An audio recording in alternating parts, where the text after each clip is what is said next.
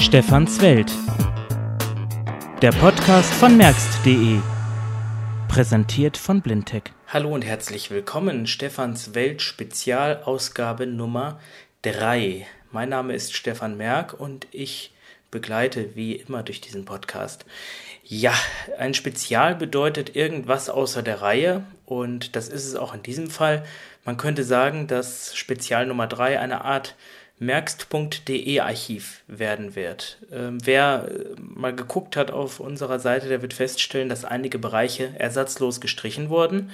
Dazu zählt der Bereich Reha, in dem habe ich seit 1997 Hilfsmittel, Informationen und äh, Tipps und so weiter bereitgestellt was auch sehr guten Anklang gefunden hat anfangs, aber inzwischen ist das Angebot der gesamten Internetwelt so groß geworden, dass es einfach gar nicht mehr lohnt, hier weiterzumachen, zumal es jetzt auch sowas wie Incops gibt, eine Einrichtung, die ich damals vergeblich äh, gesucht habe, sagen wir mal. Und von daher ist das alles, ja, irgendwie mal erstellt worden und äh, letztmalig aktualisiert so 2006, 2007 und dann nicht mehr. Das hat einen ganz einfachen Grund, nämlich fehlende Zeit.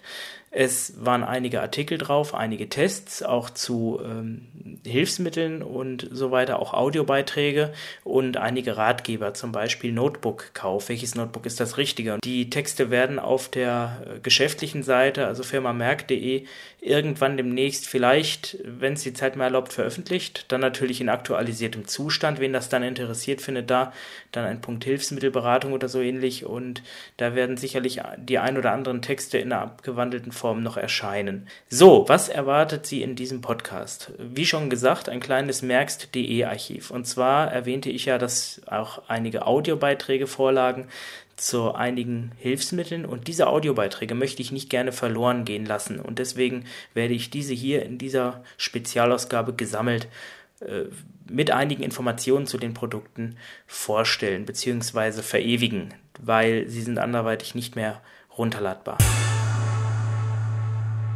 Bookreader Bad. Das Gerät hat 2003, 2004 für Aufsehen gesorgt. Ein Textvorlesegerät unter 700 Euro. Allerdings ein kleiner Haken ist da schon dabei, denn man braucht als Wirt sozusagen einen Rechner. Wirt deshalb, weil Bookreader lediglich ein Paket ist aus Scanner und Software. Die Software ist eine Texterkennungssoftware, die speziell für Blinde angepasst wurde, auch mit einer Sprachausgabe. Das heißt, man installiert äh, die beiliegende CD, die legt man einfach ein. Das Ganze geht fast vollautomatisch und dann hat man eine ja, spezielle Texterkennungsanwendung. Das Besondere gegenüber teureren Produkten wie beispielsweise die Lisa Memo Software oder OpenBook ist, dass der Funktionsumfang schon gewaltig ist und die Texterkennungsqualität auch um keinen Deut schlechter ist. Denn vergleicht man das mal mit geschlossenen Vorlesesystemen der großen Hersteller, verwenden die, sofern sie eben nicht spezielle Scanner benutzen, diese ganz einfachen äh, Canon LED Scanner. Die sind zwar für Texterkennung brauchbar, aber nicht optimal. Bei schwierigen Vorlagen merkt man dann schon, wie sich die Spreu vom Weizen trennt. Teurere Scanner nimmt man in der Regel weniger. Die sind erstens größer, lassen sich schlecht in diese kompakten Gehäuse verbauen und zweitens auch eben teurer. Und das Besondere am Bookreader ist eben, dass der Bookreader mit einem Buchkantenscanner ausgeliefert wird, nämlich dem Optic Book, damals äh, mit der Bezeichnung 3600. Inzwischen gibt es mehrere Modelle, auch größere. Und diese hat eine Buchkante. Das heißt, man kann den Falz des Buches in diese Buchkante einlegen und kann dann losscannen. Das einzige geschlossene Vorlesesystem, das diesen OpticBook 3600 einsetzt, meines Wissens zumindest, ist von Flusoft der Buchlöwe. Es gibt ja den Leselöwe oder früher hieß er Flulesi. Das ist sozusagen die Version mit dem einfachen Plus-Text-Scanner und der Buchlöwe hat halt eben den großen drauf. Das Gehäuse ist auch etwas anders, ein bisschen kompakter verarbeitet, sodass der Scanner drauf passt und das Ganze bildet eine schöne Einheit. Bedient wird das System auch direkt an den Tasten des Buchkantenscanners. Und das ist natürlich dann etwas für die Leute, die so ein Gerät über die äh, Kasse haben möchten. Aber das Optikbook mit dem Bookreader ist halt die Lösung, wenn man jetzt einen PC hat und sagt, gut, ich habe ein Lesegerät, aber möchte ein Gerät mir daneben stellen, womit ich dann eben auch mal scannen kann. Gut, nach heutigem Stand der Technik, wir haben das in dem regulären Podcast gehabt mit dem äh, Clear Reader Plus, der ja über eine Kamera verfügt, ist das vom Erkennungsergebnis her natürlich mit dem Scanner immer besser. Einfach deshalb, weil die Vorlage plan drauf liegt und äh, einfach auch fixiert werden kann. Die Kamera erfordert gerade bei so gefalteten Briefen, dass man das irgendwie glatt hinkriegt und so. Äh, meine Ansicht ist, dass man diese Kamerasysteme für den Alltag schon ganz gut nutzen kann. Also wenn ich jetzt mal, sag ich mal, Post mache, ist es natürlich einfacher als immer Deckel auf, Deckel zu Spielchen. Aber wenn ich halt wirklich viel Bücher lese, ist so ein Buchkantenscanner doch eher sinnvoll. Und dazu hatte ich eben mal einen Testbericht geschrieben. Und zwar war das die Idee mit dem ersten Talkie-System von Blindtech, ein Notebook zu nehmen, was wirklich in der unteren Preisklasse rangiert. Das war damals so ein Gerät von Elitebook um die 400 50 bis 500 Euro, hatte damals eine Taktfrequenz von ja, 800 Megahertz, glaube ich. Da war, glaube ich, irgendein VIA-CPU drin, VIA-Chipsatz. War nicht das schnellste, aber reichte eigentlich für, sag ich mal, normale Standardanwendungen aus. Also gut, heute sind natürlich die Netbooks dem schon überlegen, klar, aber für die damalige Zeit war das natürlich eine Sensation. Das war das günstigste, was wir gekriegt haben. Und wie das Ganze funktionierte, hören Sie jetzt.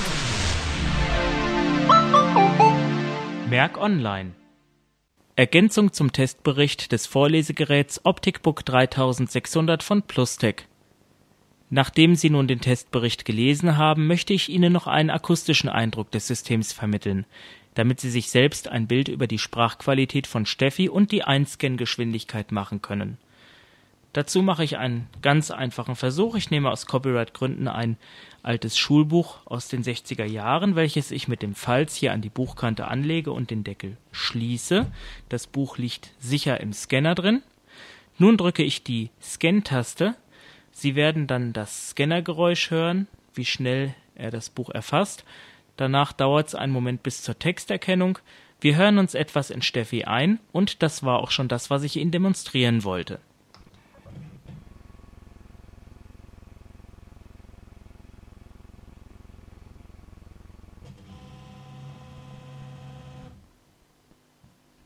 Da ich hier einen etwas langsamen Testrechner habe, dauert die Erkennungsphase etwas länger. Das wird auf einem modernen Pentium-Rechner sicherlich wesentlich schneller gehen. Auf dem Weg zum Geschichtsbild mittlerer Punkt, gegenüberstehende Karten mittlerer Punkt Seit dem Untergang der Stauferkaiser fehlt in Europa die zentrale Ordnungsmacht. Dafür haben die Großmächte an den Rändern das Bestreben, gegen die Mitte hin vorzudringen. Napoleon gelingt es, ungefähr das Reich Karls des Großen für einige Jahre zu beherrschen. Europäischen Fürsten und führenden Politiker waren ja auch alle untereinander verwandt oder verschwägert. Nationale Gegensätze gab es kaum mehr, es gab nur das Streben nach einem Platz unter den führenden Großmächten. Spanien verlor diesen Platz im Spanischen Erbfolgekrieg 1701 bis 1714. Frankreich besaß ihn, obwohl es nach 1714 in unheilbaren Finanzschwierigkeiten stak. England rückte seit 1688 als Seemacht an die Stelle der Niederländer, die im 17. Jahrhundert zwei Drittel der Weltschiffstonnage besessen hatten Russland gelang unter Peter dem Großen (1689 bis 1725) der Anschluss an die europäischen Großmächte. In Deutschland erhoben sich aus der dunklen Zeit dreißigjähriger Selbstzerfleischung (1618 bis 1648) zwei Staaten zu europäischer Geld. Im Jahr 2005 war es gewesen. Ich weiß noch, das war, wo wir nach Frohnhausen umgezogen sind, der erste Winter. Äh, wo sozusagen die Nächte kälter und die Abende länger wurden und ich hier die Gegend auch nicht ganz so gut kannte, kam mir ein Hilfsmittel in die Hand, was ich sagen muss, mich total begeistert hat. Und das war eben das K-Sonar. Das K-Sonar ist, muss man sich vorstellen, sowas wie eine ja, Blindentaschenlampe kann man sagen. Also das Gerät arbeitet mit Ultraschall. Jetzt werden sicherlich viele denken, naja, gab es ja von Siemens schon die Ultraschallbrille früher etc. Ja, gab es auch, klar. Oder äh, der Ultra Body Guide zum Beispiel von Bror, der arbeitet ja auch mit Ultraschall. Aber das Besondere an K-Sonar ist, dass das Ganze nicht mit Vibration oder so arbeitet, sondern per Akustik. Und zwar funktioniert das so, dass die Mikrofone vorne ähm, den Schall aufnehmen, den sozusagen Ultraschallsender aussenden der ist dann so gepulst und kommt dann sozusagen als Reflexion zurück und wird vom Mikrofon gewandelt, natürlich in elektrische Impulse und die, damit die hörbar werden, werden dann entsprechend transvertiert, kann man sagen, also in einen hörbaren Bereich. Und das Ganze ist sowas von spannend, äh, muss ich sagen. Ich habe auch leider den Kontakt zum Lieferanten verloren, sonst hätte ich das eigentlich gern noch angeboten. Also kostete aber sowas um über 400 Euro, war also nicht ganz billig. Aber äh, das ist furchtbar spannend, weil man einfach mit dem Ding so durch die Gegend laufen kann, wie ein Sehender mit der Taschenlampe. Gut, man kann das Ding auch an Stock befestigen, da ist so eine Haltevorrichtung dran. Das habe ich versucht, das ist ein bisschen unpraktisch, weil der immer irgendwie abgerutscht ist. Aber so ansonsten äh, hatte das Ding zwei Einstellungen, also sowas wie, man könnte sagen, Helligkeitsunterschiede für weitere Strecken und für kürzere Strecken. Und ähm, man konnte damit wirklich also äh, das Ganze auf, auf äh, Büsche richten und dann hat quasi man wirklich gehört, da ist ein Rauschen, also wie so eine quasi äh, unebene Struktur oder wenn ich eine Glasfläche, dann hatte das Ganze dann so ein bisschen eher metallischen Klang gehabt, also dass man gehört hat, das ist eine glatte Fläche. Und äh, ich habe das ausprobiert, das äh, ging wirklich, man konnte Zäune hören damit und man konnte eine ganz andere Wahrnehmung bekommen von der Umwelt. Aber natürlich ist es immer insofern ein Problem, äh, und das war auch die berechtigte Kritik von manchen, die gesagt haben, naja, ich brauche ja meine Ohren zum Hören. Und wenn ich den K-Sona nehme und laufe damit durch die Stadt, dann höre ich ja meinen Verkehr nicht mehr. Und das ist natürlich ein Punkt, da ist irgendwo was dran. Da war zwar ein toller äh, Hinterkopf-Kopfhörer von Philips, glaube ich, war das einer beiliegend, der also nicht das Gehör verschließt, der halt nur so aufliegt, so locker, aber der war klanglich nicht so Hit. Ich habe es dann mit dem Eurer probiert. Ich fand es einfach, muss ich sagen, wirklich genial. Und äh, ich habe wirklich äh, mich mal verlaufen tatsächlich. Da war es wirklich gerade dunkel und auch die Lampen waren nicht an und da habe ich das Ding mal mitgenommen und äh, ich habe mit dem Teil wirklich äh, den Bordstein gefunden. Das war echt ideal. Und mein Seres ist jetzt auch nicht so groß, äh, vor allen Dingen ohne Gesichtsfeld, dass ich da jetzt irgendwie, äh, wir haben in der Taschenlampe geht zwar auch ohne Probleme, aber muss ich sagen, war mal ein ganz, ganz anderes Erlebnis, auch wenn es ein bisschen unheimlich klingt. Aber hören Sie sich das einfach selber mal an. Das ist wirklich super spannend. Merk Online. Hallo, Ergänzend zum Testbericht auf merkonline.de zum Case Sonar möchte ich einige Klangbeispiele bereitstellen. Ich habe Case Sonar hier im Innenraum und auf 2 Meter Entfernung eingestellt. Wenn nichts im Wege ist, klingt Case Sonar relativ nüchtern und rauscht nur. Sobald ein Gegenstand in Reichweite ist, wird dieser mit einem hohen Ton reflektiert, desto näher ich komme, desto tiefer wird der Ton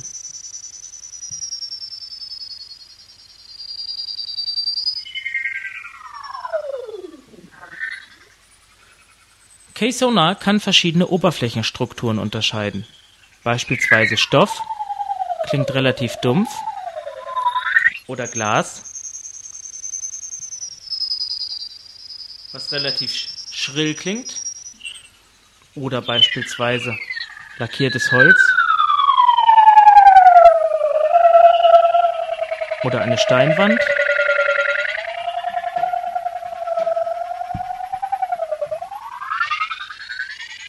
Wenn man K-Sonar im Raum bewegen würde oder sich damit orientiert, klingt das in etwa so.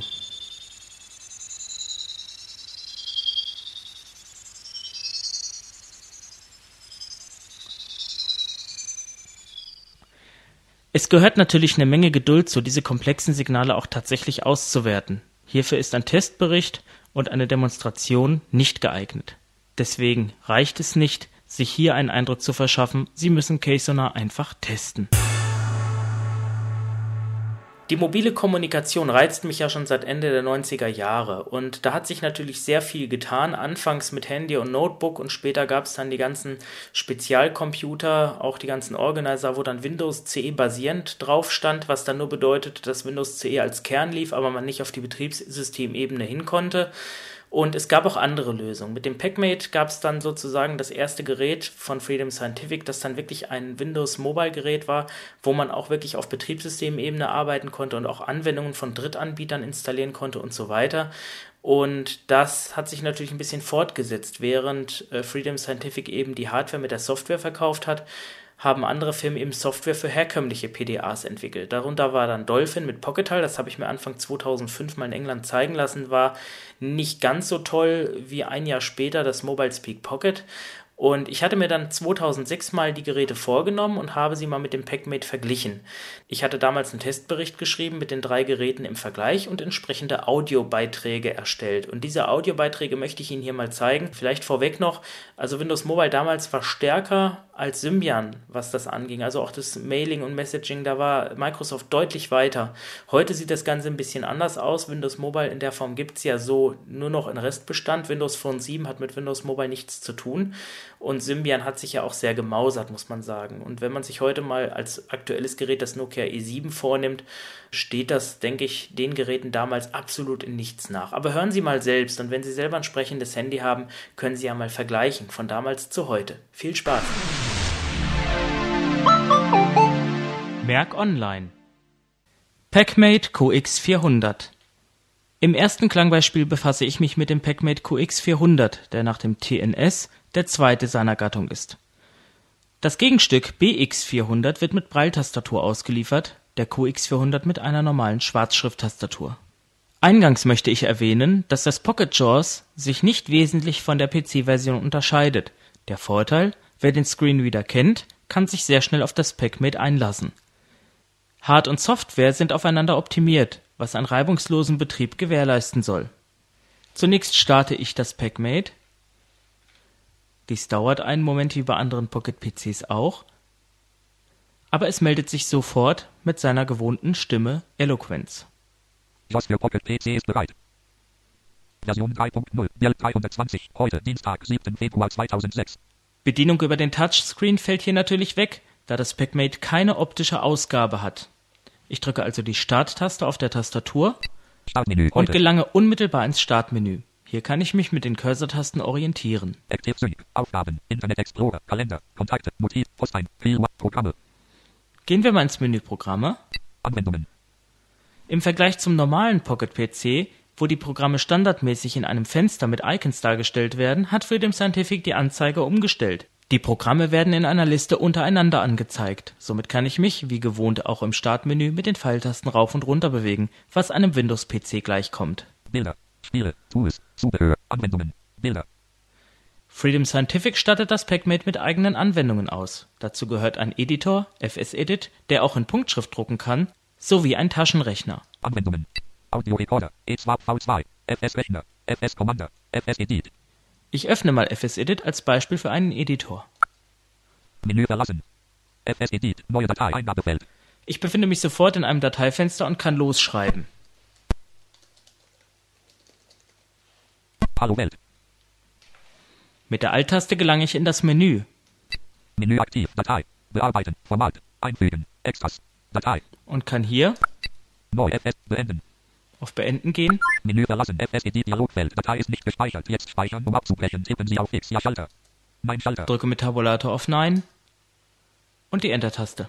heute Dienstag, 7. Februar 2006, Sie merken sicher, dass sich das PackMate wirklich unwesentlich vom PC unterscheidet, weshalb hier eine tiefgründige Vorführung fast überflüssig ist.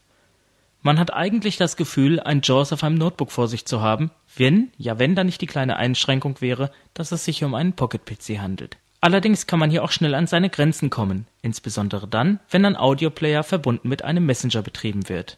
Das PackMate ist somit mehr oder weniger genauso schnell überlastet wie andere Pocket-PCs auch. Die Hardware des PackMate ist zwar nicht auf dem neuesten Stand, aber durchaus für die Standardanwendungen ausreichend. Somit ist es eigentlich kein Nachteil, wenn das PackMate nur noch über 400 MHz, die heute nicht mehr Standard sind, verfügt. Merk Online Pocket Hall Ergänzend zum Testbericht hier die Klangbeispiele zu Pocket Hall. Leider steht uns nur die englische Version zur Verfügung, was ein bisschen komisch klingt, wenn man diese auf einem deutschen Pocket-PC laufen lässt.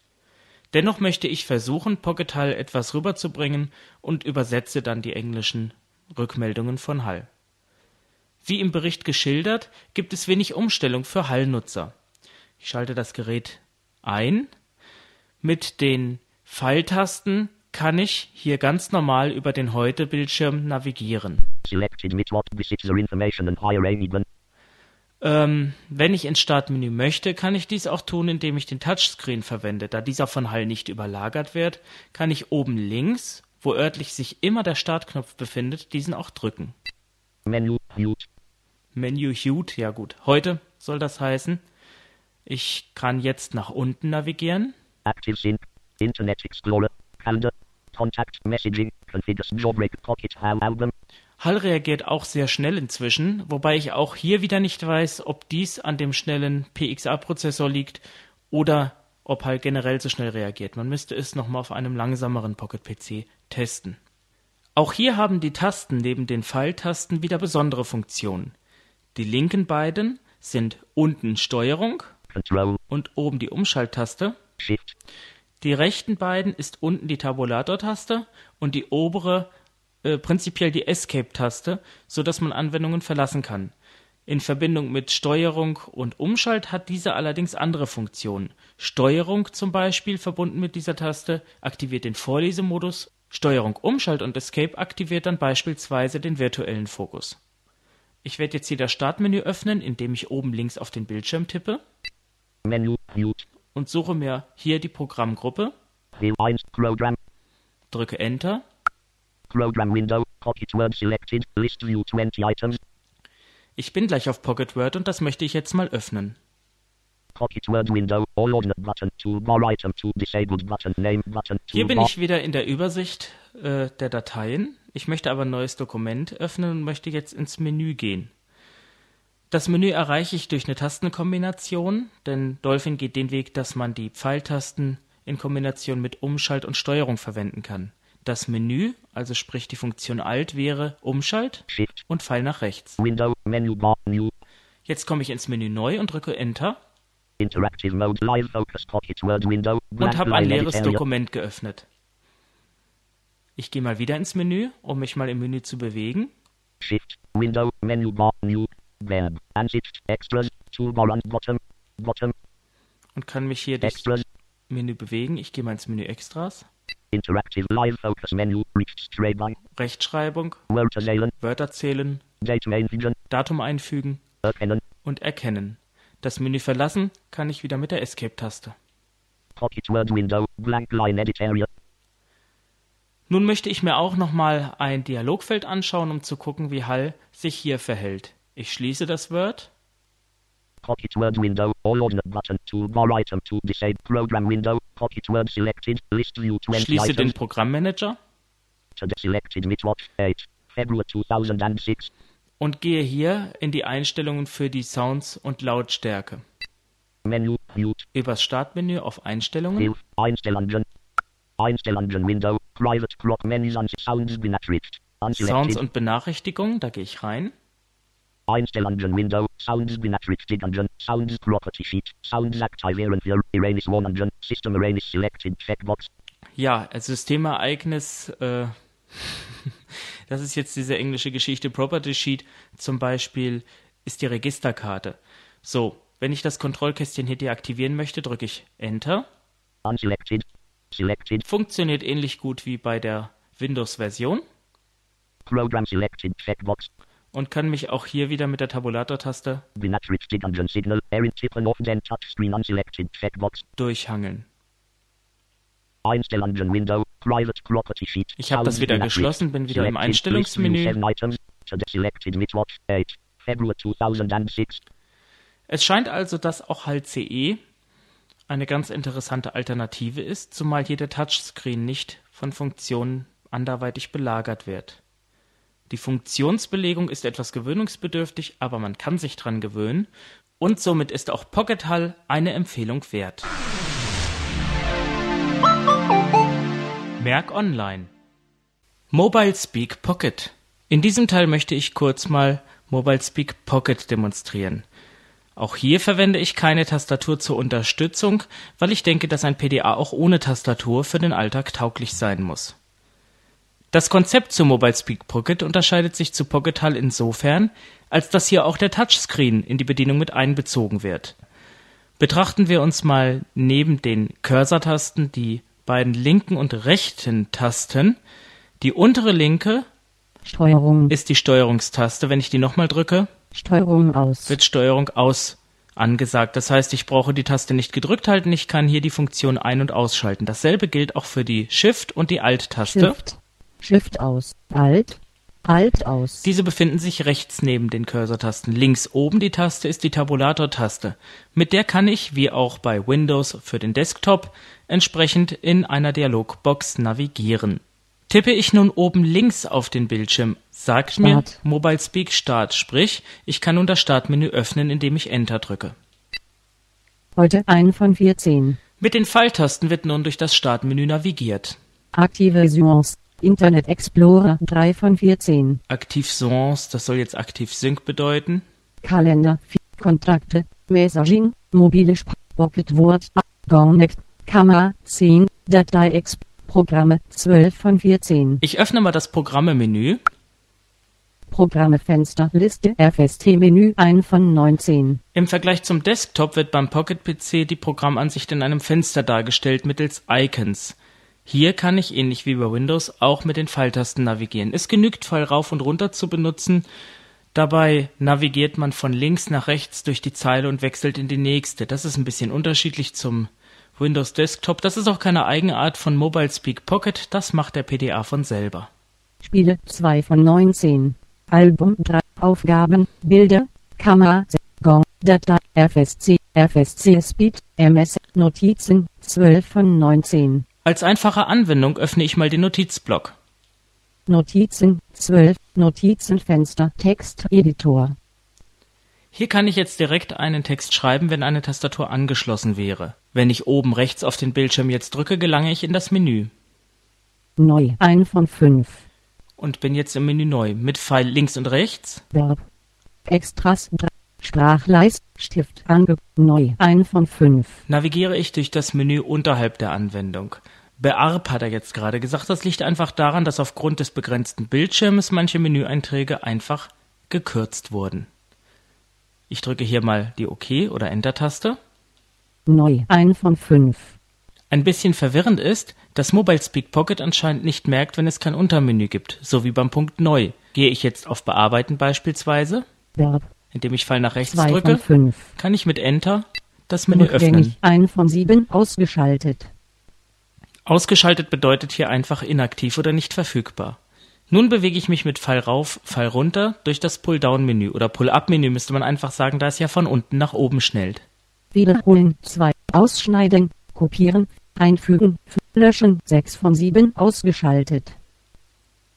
Text erkennen 1 von 7. Nach rechts habe ich jetzt gedrückt und gelange direkt ins Menü Extras. Das ist also ähnlich wie bei Windows auch. Hier kann ich vertikal und horizontal mich im Menü orientieren.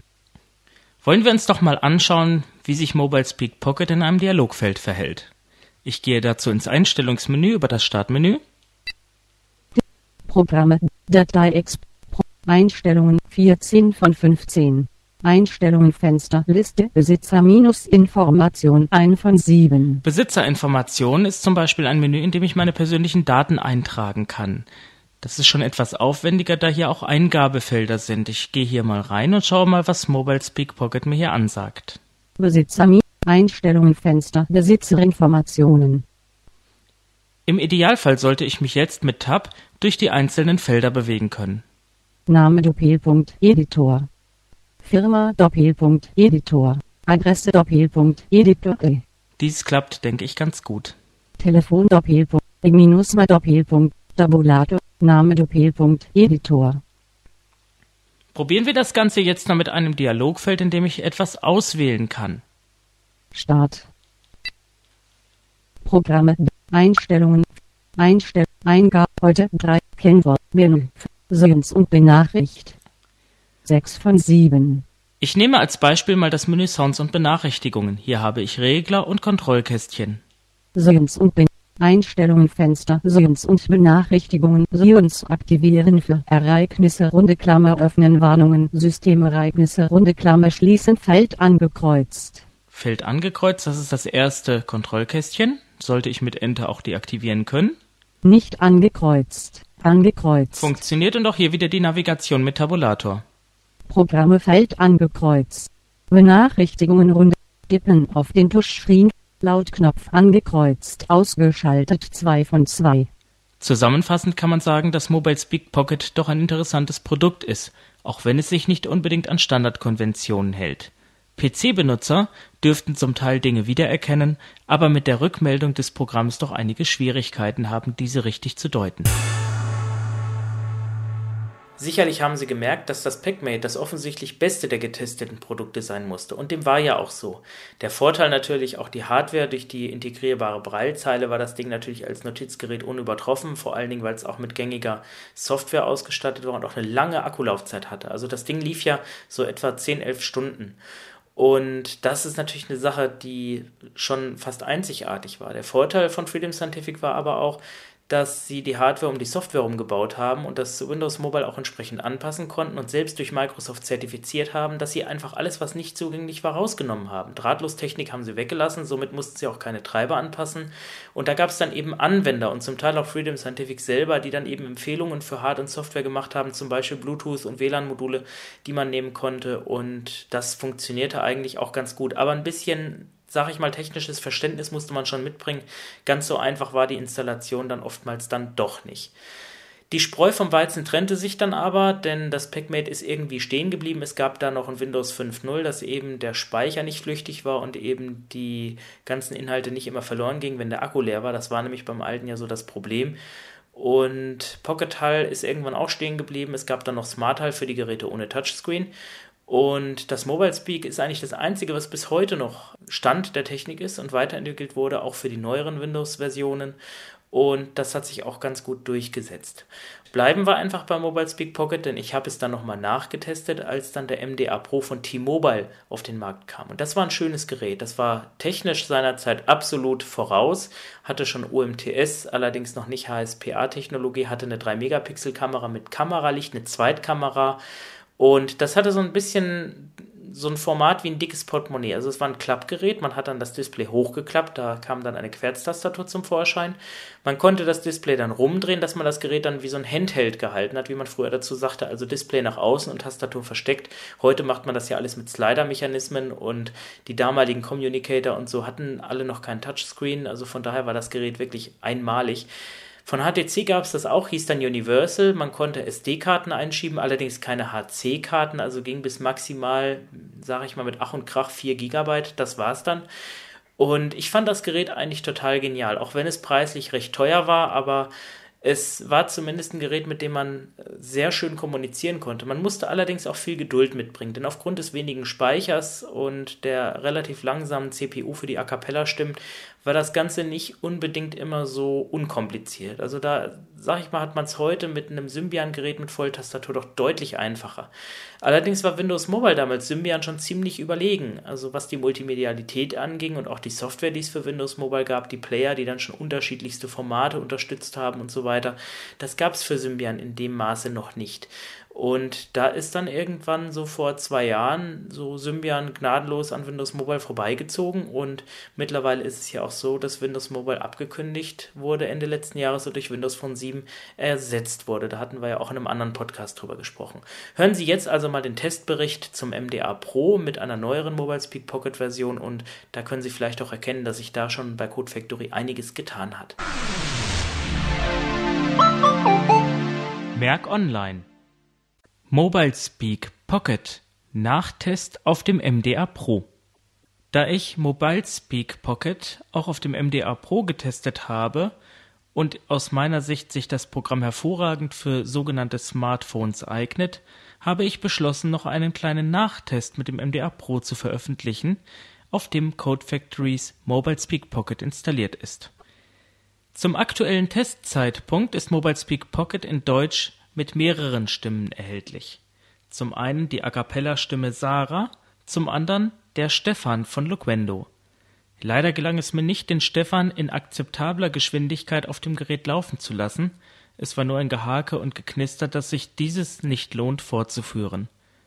Sarah allerdings in einer etwas überarbeiteten Form im Vergleich zum letzten Mal zeigte sich sehr schnell und zuverlässig auf dem MDA Pro, wobei hier noch einige Abstriche zu machen sind Beispielsweise wenn das Gerät in den Standby-Modus kommt und erwacht.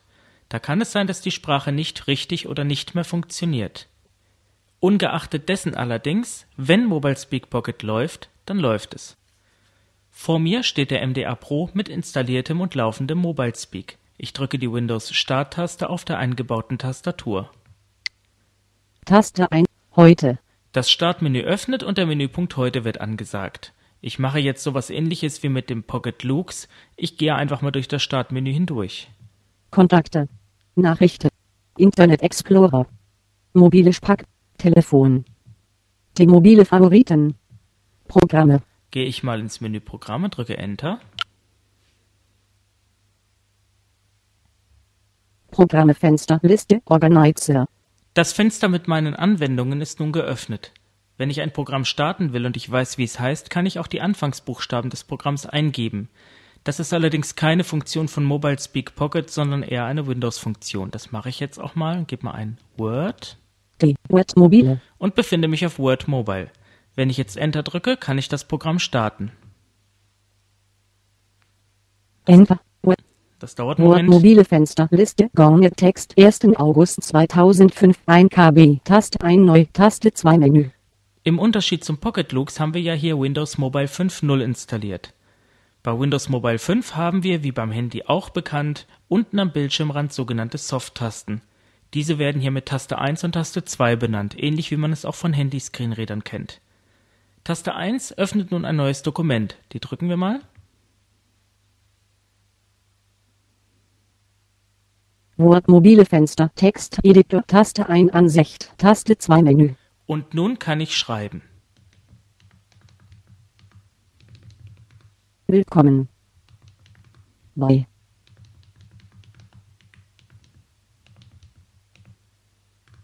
Merkenlein.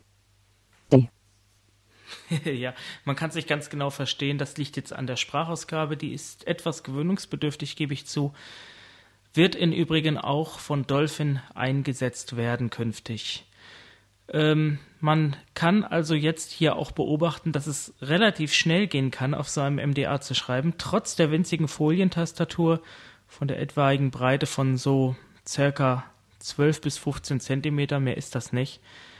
Und das ist natürlich eine Sache, wo man ganz viel Übung braucht, aber wenn man sie denn hat, denke ich unterwegs für einfache Sachen auch mit zurechtkommt. Aber zurück zu Mobile Speak. Wie auch bei einem Windows Screenreader kann ich mich hier orientieren. Buchstabenweise. D. N. oder auch wortweise. Hierzu drücke ich eine der Soft-Tasten Alt. und schalte die virtuelle Alt-Funktion ein. D. und kann nun Willkommen bei Merkenlein. mit den Pfeiltasten wortweise springen. D. Will ich das nicht mehr, drücke ich wieder Alt, Alt aus. dann ist Alt wieder ausgeschaltet. Genauso gibt es, wie wir im vorherigen Beispiel auch gehört hatten, Steuerung. Steuerung Steuerung aus. und natürlich Shift. die Umschalttaste. Shift aus. Verwirrend hierbei ist, dass die Umschalttaste Shift nichts mit der Großschreibetaste Großschreibung an. Großschreibung aus. auf dem Tastenfeld zu tun hat. Das ist etwas, woran man sich gewöhnen muss, da diese Shift-Taste letztendlich die Funktion der Tastatur umschaltet, nicht aber die Großbuchstaben aktiviert. Nachteile von Mobile Speak, die noch bereinigt werden müssten, sind manche Ausdrücke. Beispielsweise bei Großbuchstaben KF. sagt Mobile Speak nicht groß, sondern Kap an. Wenn ich einen Buchstaben lösche, Periode. Wird zurzeit nicht der gelöschte, sondern der sich links daneben befindliche angesagt. Das kann unter Umständen verwirren. Das sind aber Dinge, die ich an Code Factory weitergeben werde oder weitergegeben habe und da hoffen wir einfach mal, dass sich das vielleicht noch ändert. Ich schließe Word mal Texteditor.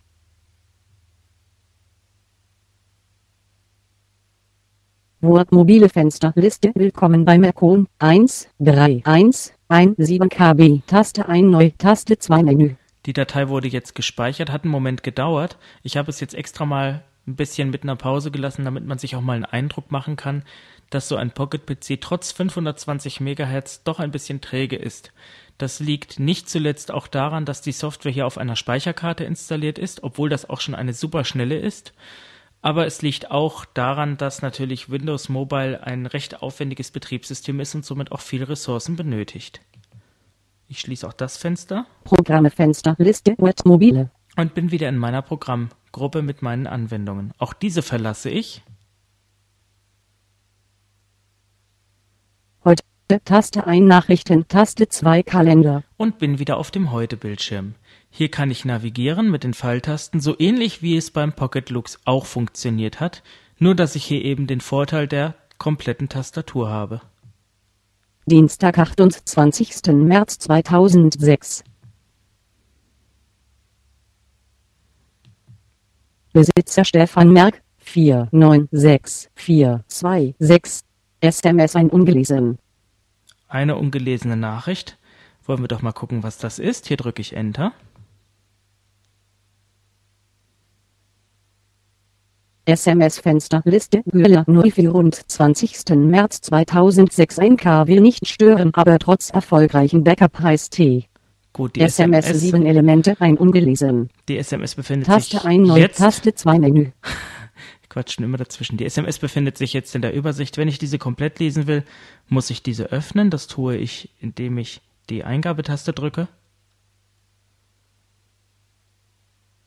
Das dauert auch wieder ein Momentchen. Enter. Güller 024.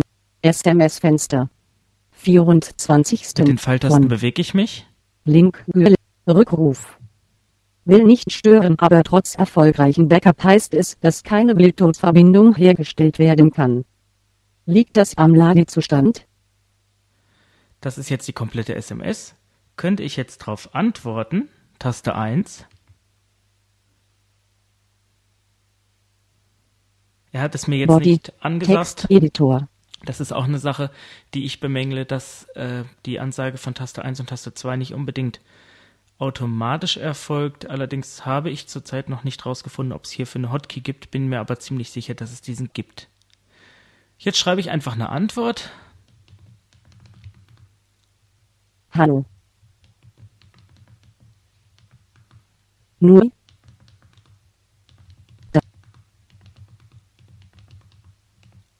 Man kann, wie gesagt, schnell drauf schreiben. Nicht. So, hören wir uns die Zeile nochmal an. Hallo nur, das denke ich nicht. Mit Pfeil nach oben einfach gedrückt, war jetzt der einfachste Weg. Es gibt hier natürlich auch Lesekommandos, allerdings hatte ich leider noch nicht die Zeit, mir alle Tastenkombinationen ansagen zu lassen. Ich könnte die Nachricht jetzt verschicken mit Taste 1, senden. Das sind jetzt natürlich so Sachen, die habe ich mit der Zeit in den Kopf gekriegt, weil ich jetzt hier schon eine Woche recht intensiv mitgearbeitet habe, muss ich gestehen. Allerdings äh, muss ich auch sagen, ich kann die Nachricht jetzt leider nicht verschicken. Der Grund ist einfach, dass hier eine zweite Mobilfunkkarte drin ist und der Mobilfunkteil, wir erinnern uns, das ist ja ein Smartphone mit integriertem Mobiltelefon, ist hier gerade ausgeschaltet. Aus diesem Grund breche ich die Nachricht mal ab, gehe ins Menü. Empfänger hinzufügen. Nachrichtenoptionen. Nachricht abbrechen. Drück da Enter. Nachricht speichern Dialog. Möchten Sie diese Nachricht im Ordner für Entwürfe speichern? Möchten wir nicht? Um ab. Nein, Taste. Nein, drück wieder Enter. Und komm hier wieder raus. SMS-Fenster Liste Güller 024. März 2006 ein K will nicht stören, aber trotz erfolgreichen Backup heißt T. Hier befinde ich mich wieder in SMS der 7 Übersicht Elemente ein ungelesen. und gehe hier wieder raus Taste 1. Heute Taste 1 Nachrichten, Taste 2 Kalender. auf den Hauptbildschirm. Wer den vorherigen Test mit dem Pocket Lux gehört hat, wird festgestellt haben, dass mich doch sehr irritiert hat, dass der Bildschirm eben für Mobile Speak Pocket Funktion reserviert wurde. Diese Funktion habe ich komplett ausgeschaltet, denn sie ist beim MDA Pro oder generell bei Tastatur-PDAs gar nicht notwendig, da man über die Tastatur alle notwendigen Funktionen direkt erreichen kann.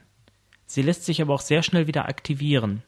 Steuerung, Steuerung Shift, und Stiftsmodus aus. Stiftsmodus aus bedeutet nichts anderes, als dass der Bildschirm jetzt wieder für Mobile Speak Funktionen belegt ist, siehe Artikel. Des Weiteren hat Code Factory sich etwas Interessantes überlegt, um die Funktionen von Mobile Speak Pocket auch noch anders zugänglich zu machen, und zwar über die Windows-Taste. Wird diese gedrückt gehalten für zwei Sekunden, Windows-Taste an. ertönt Windows-Taste an und ich habe nun die Möglichkeit, zum Beispiel mir die Zeit ansagen zu lassen. 1, 3, 1, 8, 2, 8. 0, 3, 0, 6. Das geht, denke ich, relativ simpel und zwar mit der Tastenkombination Windows-Taste D. Genauso kann ich mir die Statusleiste ansagen lassen. Windows-Taste an. Inzwischen auch mit den Hinweisen für Bluetooth und WLAN. Kein Signal, das Batterienniveau ist 92, Bildtot an. Abschließend kann man sagen, dass der MDA Pro in Zusammenspiel mit Mobile Speak Pocket eine sehr interessante Alternative zum Communicator ist. Allerdings ist der MD auch etwas größer und schwerer, verfügt dafür aber über eine bessere Tastatur und mehr Ausstattung. Durch Windows Mobile 5 hat er eine offene Struktur und ist sogar noch einfacher zu verbinden mit dem PC und zu synchronisieren mit Outlook, als es bei Symbian-Geräten der Fall ist. Abschließend möchte ich sagen, dass während des Tests Code Factory sehr schnell und prompt auf Probleme und Vorschläge reagiert hat, wofür ich recht herzlich danken möchte. So, dann verlassen wir mal die Technik. Sie wissen ja sicherlich, dass ich mich auch gerne mit technischen Dingen auseinandersetze, auch von Berufswegen, sonst wäre eine kompetente Beratung auch nicht möglich. Dennoch gibt es auch andere Dinge auf der Welt und ich hatte im Bereich Hilfsmittel auf merkonline.de, Sie haben das an den Jingles gehört, das war die alte Domain, jetzt heißt es ja merkst.de da gab es so eine Rubrik, die nannte sich irgendwie so Berichte von Blinden oder sowas. Ähm, ich habe es gar nicht mehr im Kopf, wie ich die genannt hatte. Und da gab es auch nicht viel Resonanz. Ich hatte damals in Mailinglisten auch aufgerufen.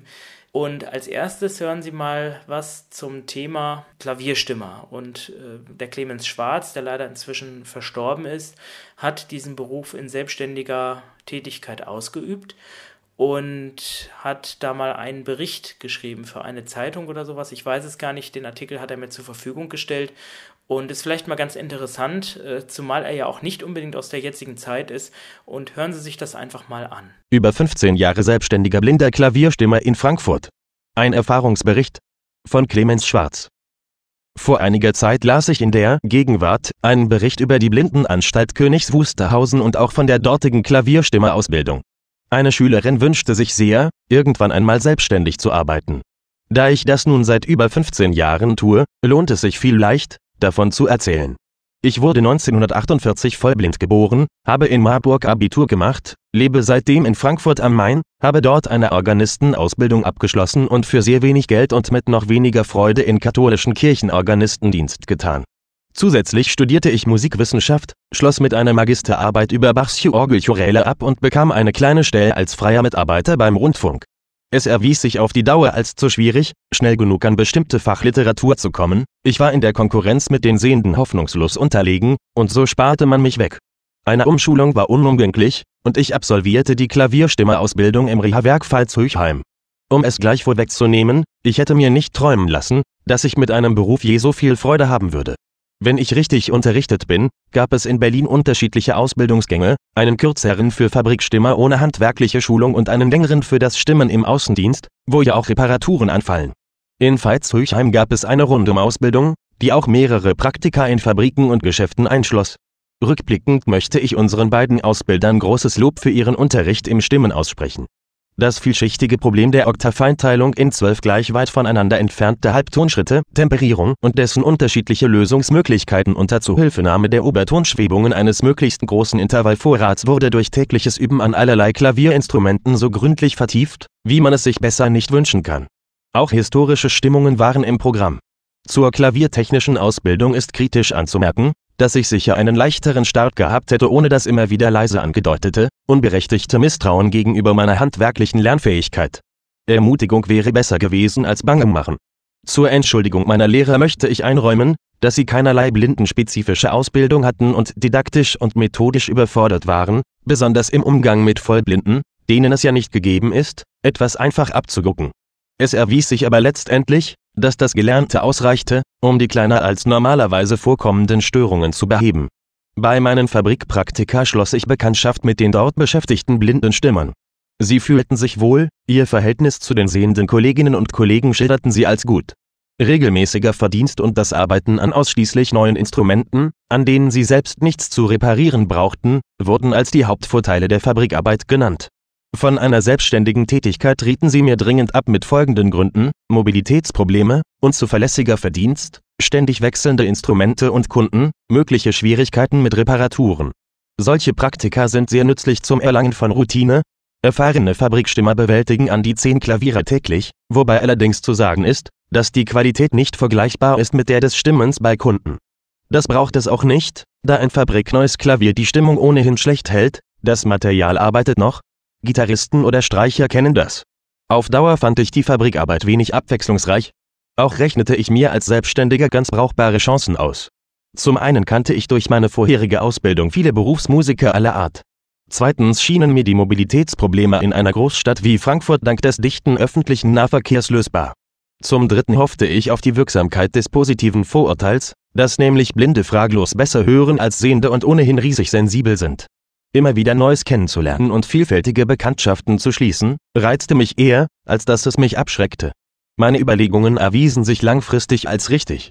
Theoretisch gibt es natürlich auch die Möglichkeit, in einem Geschäft unterzukommen, was allerdings nicht ganz leicht ist. Es gibt sehr viele sehende Klavierbauer, und sie sind in einem Laden einfach universeller einsetzbar. Die Kapazität der meisten Läden ist nicht so groß, dass es sich finanziell lohnt, einen Blinden nur zum Stimmen im Innendienst einzustellen. Allerdings gibt es in Frankfurt Klaviergeschäfte, die sich freuen, wenn ich ihnen im Bedarfsfall zur Verfügung stehe. Blinde Kollegen, die kürzer oder länger in einem Laden tätig waren, äußerten sich eher unzufrieden. Sie fühlten sich wenig geschätzt und ausgenutzt. Ich habe durchaus Scheu, Ratschläge auszuteilen, aber all mir bekannten blinden selbstständigen Kollegen pflichteten mir bei, dass Kontakte zu Berufsmusikern und besonders zu Lehrern von unschätzbarem Wert sind. Besonders gut ist es natürlich, selbst Musik auszuüben. So habe ich manche Flaute auffangen können, indem ich in allen möglichen und auch unmöglichen Chören aushalf und dabei kräftig die Werbetrommel rührte. Auch Kirchenorganisten vertreten oder in Bands mitspielen, schafft solche Kontakte. An und für sich bin ich eher schüchtern und verträumt. Durch meinen neuen Beruf lernte ich aber mit der Zeit, wie unpraktisch es ist, sich seiner Blindheit wegen klein zu fühlen und klein zu machen. Natürlich hatte ich anfangs große Angst, etwas falsch zu machen oder mit einem Klavier gar nicht klarzukommen. Wenn die Stimmung nicht hielt, nahm ich an, daran könne selbstverständlich nur ich schuld sein. Mit der Zeit begegneten mir dann immer häufiger Klaviere, deren Stimmung vorzüglich hielt. Was das Reparieren betrifft, so bieten sich bei der Vielfalt der Klaviere immer wieder Überraschungen. Unser Lehrer, Herr Olbrich, pflegte immer zu sagen, man kann nie so dumm denken, wie es kommt. Gerade für den Anfänger ist es hilfreich, einen oder mehrere Kollegen zu kennen, die man in Zweifelsfällen um Rat fragen darf. Deshalb freue ich mich auf jeden Brief oder Anruf, meine Adresse folgt unten. Ich empfand es als sehr hilfreich, dass ich nach und nach die Scheu davor verlor, bei Reparaturarbeiten freundlich um kleine Hilfeleistungen zu bitten, die auch gern gewährt werden. Spüre ich, dass das nicht angebracht ist, lasse ich sie natürlich besser in Ruhe. Aber es gibt für Blinde schon das Problem, dass man zwei Hände zum Arbeiten braucht und eine dritte als Auge. Für die Fachleute, ich rede hier von dem auch für Sehende äußerst unangenehmen Aufziehen von Seiten unter der Basskreuzung, kommt Gott sei Dank selten vor, oder dem Ausbauen, Säubern und vor allem wieder Einbauen der Dämpferer-Bebestange in kleinen Klaviermechaniken, wo noch die dünnsten Finger zu dick sind. Besonders gern helfen Hausfrauen und auch Kinder beim gründlichen Reinigen ihres Instruments, und ich finde es durchaus wichtig, Kindern dabei zu helfen, ein positives Verhältnis zu ihrem Klavier zu bekommen. So lasse ich sie auch gern beim Stimmen zuschauen, bin ich doch für viele der erste Blinde, den sie aus der Nähe kennenlernen. Was macht es da, wenn ich deshalb 20 Minuten länger brauche? Ich halte es für gut, wenn der Kunde das Gefühl empfindet, ich habe alle Zeit der Welt.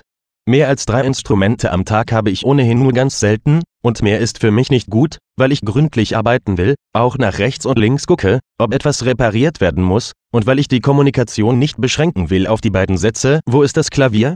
Wo ist das Geld? Nur so besteht die Chance, bei den Kunden im Gedächtnis zu bleiben.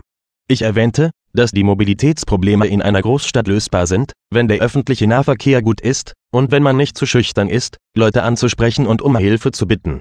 Es ist gut, sich zu vergegenwärtigen, dass wir in unserem Beruf ja mehr unbekannte Wege zurücklegen als die meisten anderen Blinden, deren Bedarf mit etwa sechs unterschiedlichen Wegen, die im Mobilitätstraining geübt werden können, gedeckt ist, sofern sie niemanden haben, der sie mit dem Auto herumfährt. Ich selbst bin riesig froh, in einer Großstadt zu leben, wo man mit der S-Bahn problemlos einen weiten Radius erreichen kann. Was wollte ich in einem Ort, in dem zwei Busse am Tag fahren?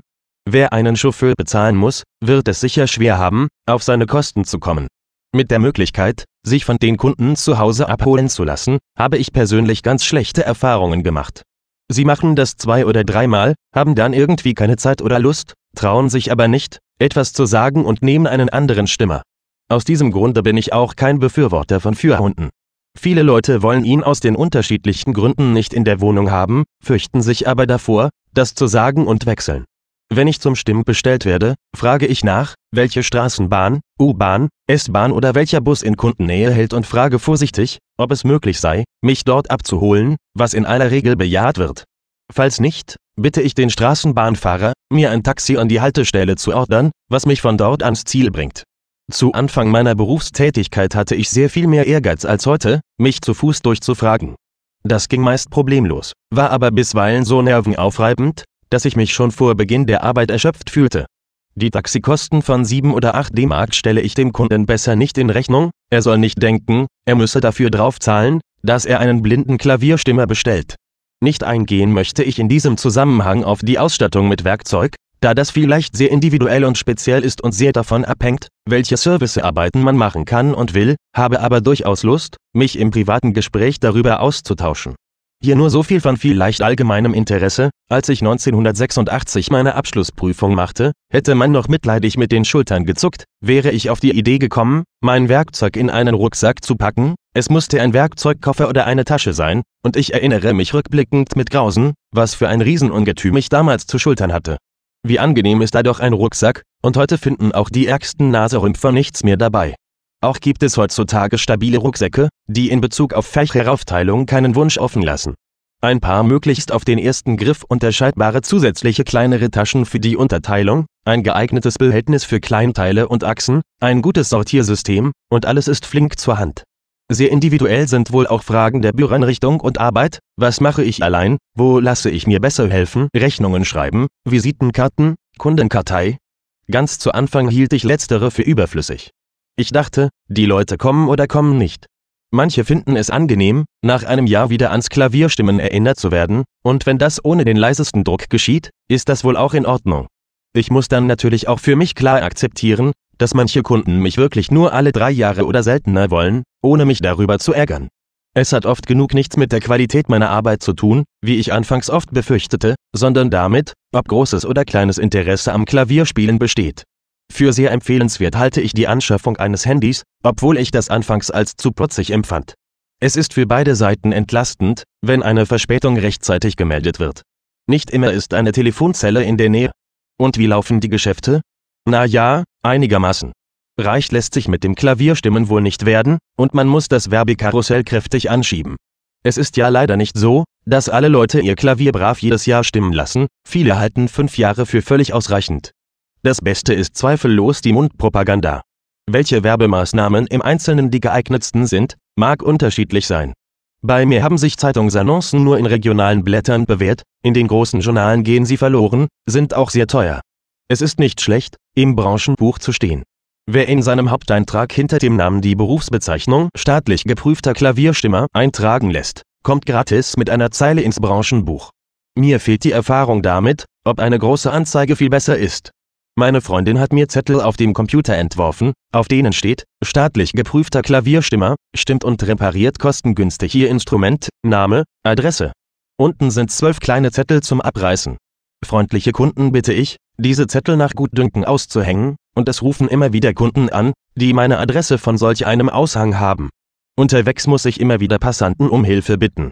Ich sorge dafür, dass ich mit ihnen ins Gespräch komme und erzähle den Leuten, ob sie es hören wollen oder nicht, dass ich Klavierstimmer bin, und nicht selten werde ich nach einer Visitenkarte gefragt. Auch hierüber lohnt sich vielleicht ein persönlicher Erfahrungsaustausch. Abschließend möchte ich die Schaffung einer Möglichkeit zur handwerklichen Fortbildung und Auffrischungskurse für Klavierstimmer anregen. Es gibt einige Servicearbeiten, die sehr selten verlangt werden, so dass ich sie schlicht vergessen habe. Auch beim Thema Regulierung der verschiedenen Cembalo-Typen stieß ich immer wieder auf Probleme. Sollten sich hier Gleichgesinnte finden, wäre das gut. Clemens Schwarz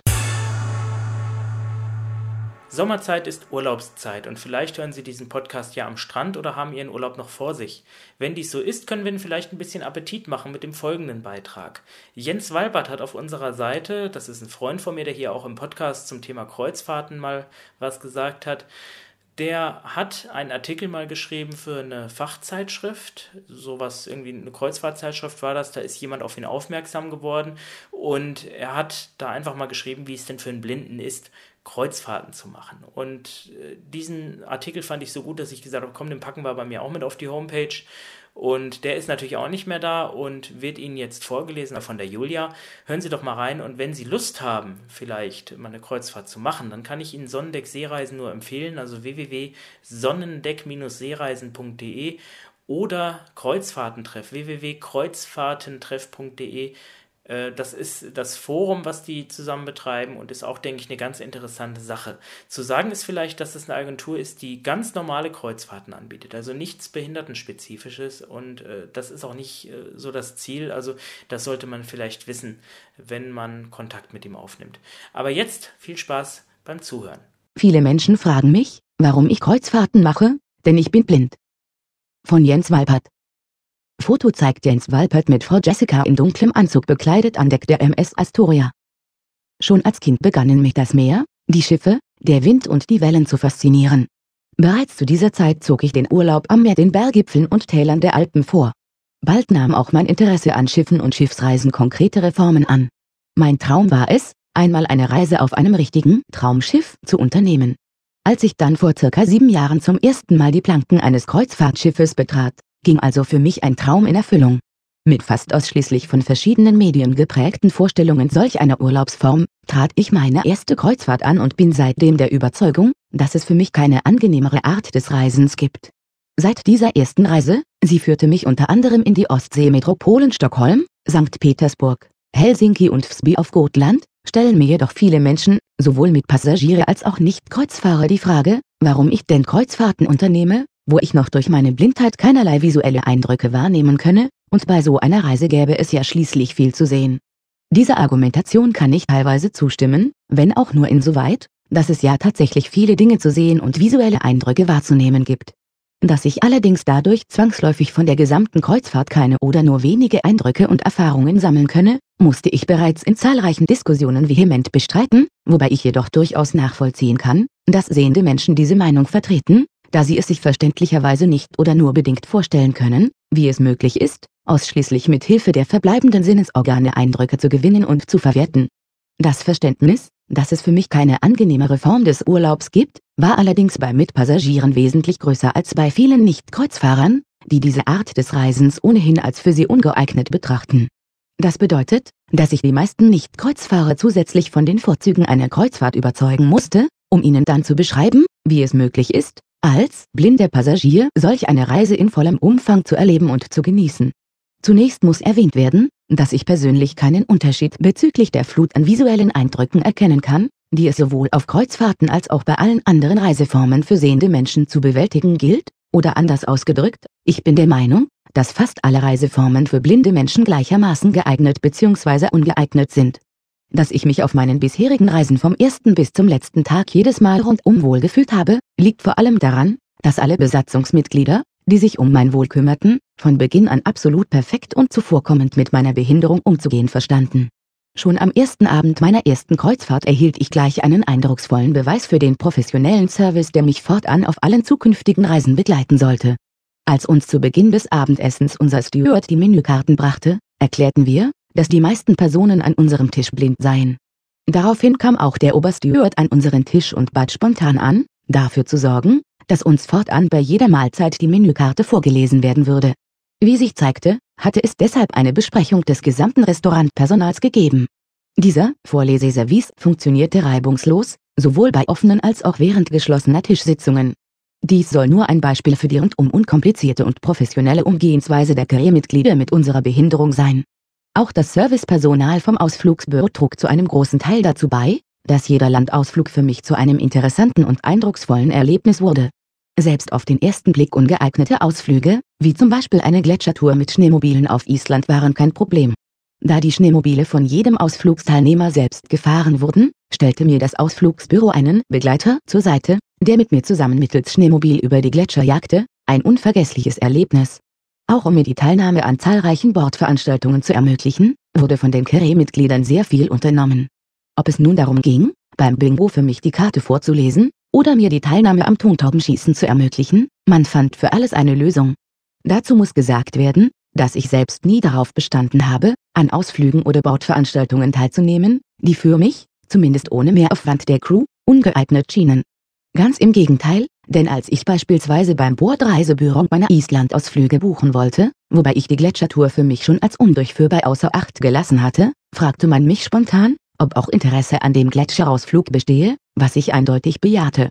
Dann wurde mir sofort gesagt, ich bekäme einen persönlichen Ausflugsbegleiter, der für mich das Schneemobil fahren würde. Ich buchte den Ausflug und hatte, wie bereits erwähnt, ein unvergesslich schönes Erlebnis. Diese von mir aufgeführten Beispiele geben lediglich einen kleinen Überblick darüber, wie das Servicepersonal es immer wieder verstand, mir Erlebnisse und Eindrücke zu ermöglichen, die ohne ihren engagierten und unkomplizierten Umgang mit meiner Behinderung nicht denkbar gewesen wären. Jedoch auch die Schiffsreise als solche übt auf mich eine ganz besondere Faszination aus.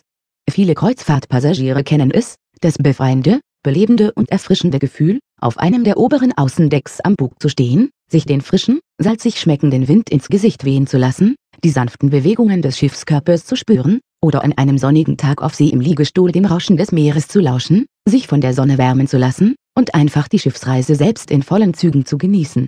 Auch die Tage mit Regen, Wind und hohem Seegang waren äußerst interessant für mich, da ich an solchen Tagen beispielsweise des Abends im Bett liegend vor dem Einschlafen sehr gern die Bewegungen des Schiffes, seine Reaktion auf anrollende Wellen und die Art sowie Intensität des Seegangs beobachtete. So war es mir nach einigen Reisen möglich, die Stärke des Seegangs sowie die Relation der Fahrtrichtung des Schiffes zur Bewegung der Wellen einschätzen zu können. All diese zuletzt beschriebenen Eindrücke haben eine Gemeinsamkeit. Sie konnten von mir selbst wahrgenommen werden, ohne auf die Beschreibungen oder Erläuterungen sehender Menschen angewiesen zu sein. Jedoch sind auch dies lediglich Beispiele für die Vielfalt an Eindrücken und Wahrnehmungen, die ich durch meine verbleibenden Sinnesorgane ähnlich intensiv aufnehmen und erleben konnte, wie es einer sehenden Person möglich ist. Zusammengefasst bedeutet dies für mich, dass ich die meisten Eindrücke, Wahrnehmungen und Stimmungen ebenso erleben konnte, wie all meine Mitpassagiere. Zwar gab und gibt es Situationen, in denen ich auf die Hilfe sehender Menschen, sei es zur Beschreibung und Erklärung, oder zur Überwindung praktischer Hindernisse, angewiesen bin, jedoch hinterließ jede meiner bisherigen Reisen einen unvergesslichen und angenehmen Eindruck. Was außerdem nach jeder Reise blieb, war die Sehnsucht nach der nächsten Kreuzfahrt, welche ich in diesem Sommer antreten werde. Sie wird mich rund um Britannien führen, und es wird meine neunte Reise sein, aber mit absoluter Gewissheit nicht die letzte. Jens Weibert, im Jahre 2001 wenn einer eine Reise tut oder wenn Rentner reisen, und bleiben wir doch noch ein bisschen beim Thema Urlaub, denn zum Abschluss möchte ich Ihnen noch ein Hörbuch vorstellen. Das haben wir auch auf unserer Seite beworben. Das Hörbuch hat Ulrike Geilfuß geschrieben und letztendlich auch aufgelesen. Mani Shah hat das, den kennen Sie ja aus einer der letzten Episoden vertont. Und wir haben das auf der Webseite bereitgestellt, weil ich gesagt habe, das ist so schön, das muss man einfach verbreiten.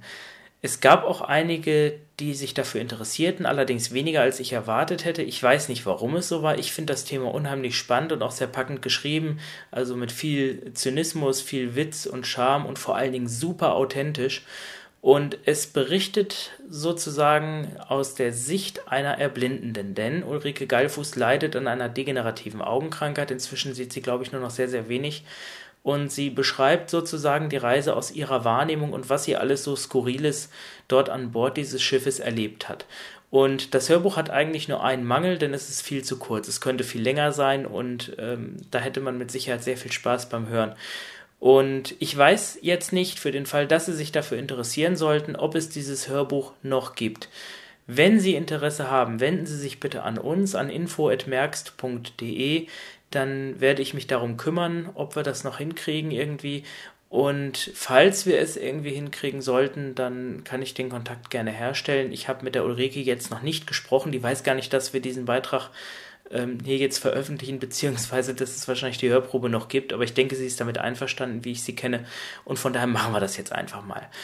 Und vielleicht noch mal eine kleine Randinformation: Die ganzen Texte hier, die aufgesprochen wurden, sind mit der A cappella Infovox 3 erstellt worden und zwar mit dem Speech Creator. Und Sie merken vielleicht, dass es ein bisschen dumpfer klingt als vielleicht die Stimme im Original. Also man könnte nicht vermuten, dass es eine 22 Kilohertz Stimme ist.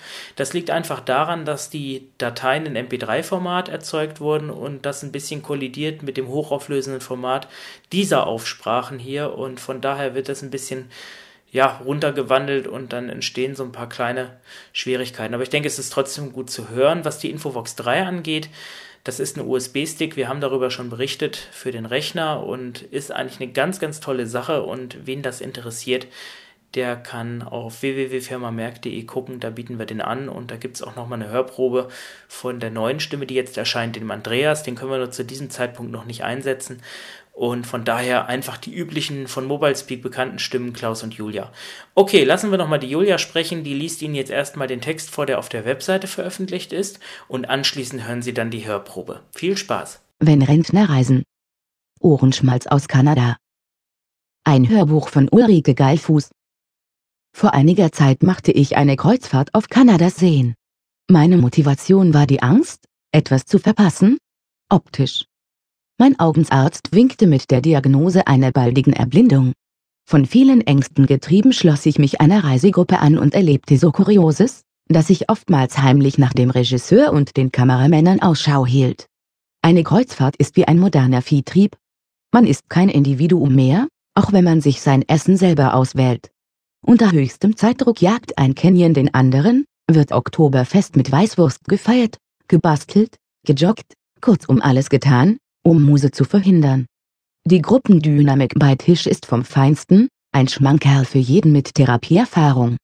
Das Durchschnittsalter eines Kreuzfahrers ist 70 Jahre und meine Bedenken, ob sich jemand findet, der mich unterhakt und begleitet, völlig umsonst.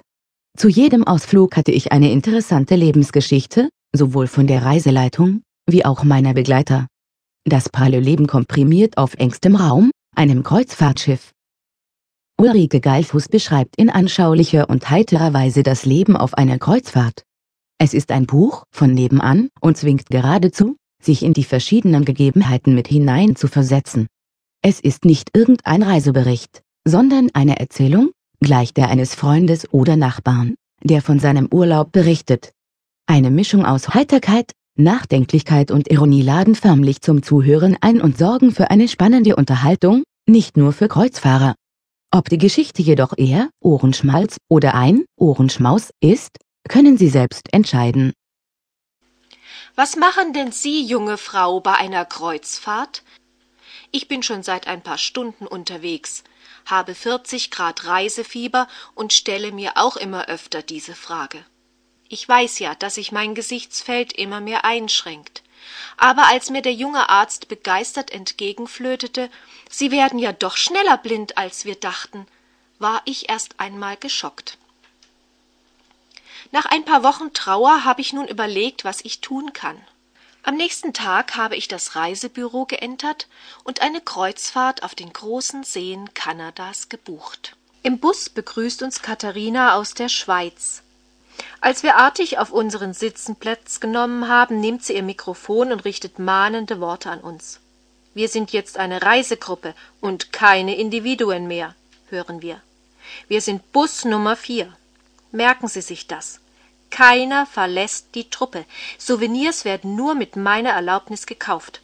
Wir haben einen straffen Zeitplan, den wir auch einhalten wollen, und keine Herzinfarkte in meinem Bus.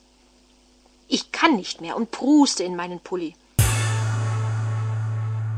Ja, und da sind wir auch schon wieder am Ende, haben, denke ich, alles abgearbeitet, leider wieder viel Technisches und ich hoffe, es hat Ihnen dennoch gefallen. Ich muss mich vielleicht an dieser Stelle auch mal bedanken, ganz herzlich für die wirklich positive und reichliche Rückmeldung, auch der letzten Episoden. Ich dachte ja immer, dass vielleicht das Interesse nicht so groß ist bei diesen ganzen modernen Techniken, aber es scheint so zu sein, dass die mobile Kommunikation doch nach wie vor für viele ein super spannendes Thema ist. Und deswegen wird es wahrscheinlich in den regulären Ausgaben auch noch ein bisschen wieder darum gehen werden, auch wenn ich versuche halt noch ein paar andere Themen reinzukriegen. Ich habe da auch schon was in der Hinterhand, nur es ist halt, es klingt zwar immer doof, wenn ich das immer sage, aber es ist schon immer die Zeit. Also so ein Podcast wie dieser hier, der braucht nicht lang, da setzt man sich mal eine Stunde hin, spricht das ein und dann kann man eben die ganzen Beiträge zusammenkleistern. Aber wenn es dann doch mal darum geht, man muss rausgehen oder man muss was machen, dann ist schnell so ein Tag verbraucht, bis man das Ganze fertig hat.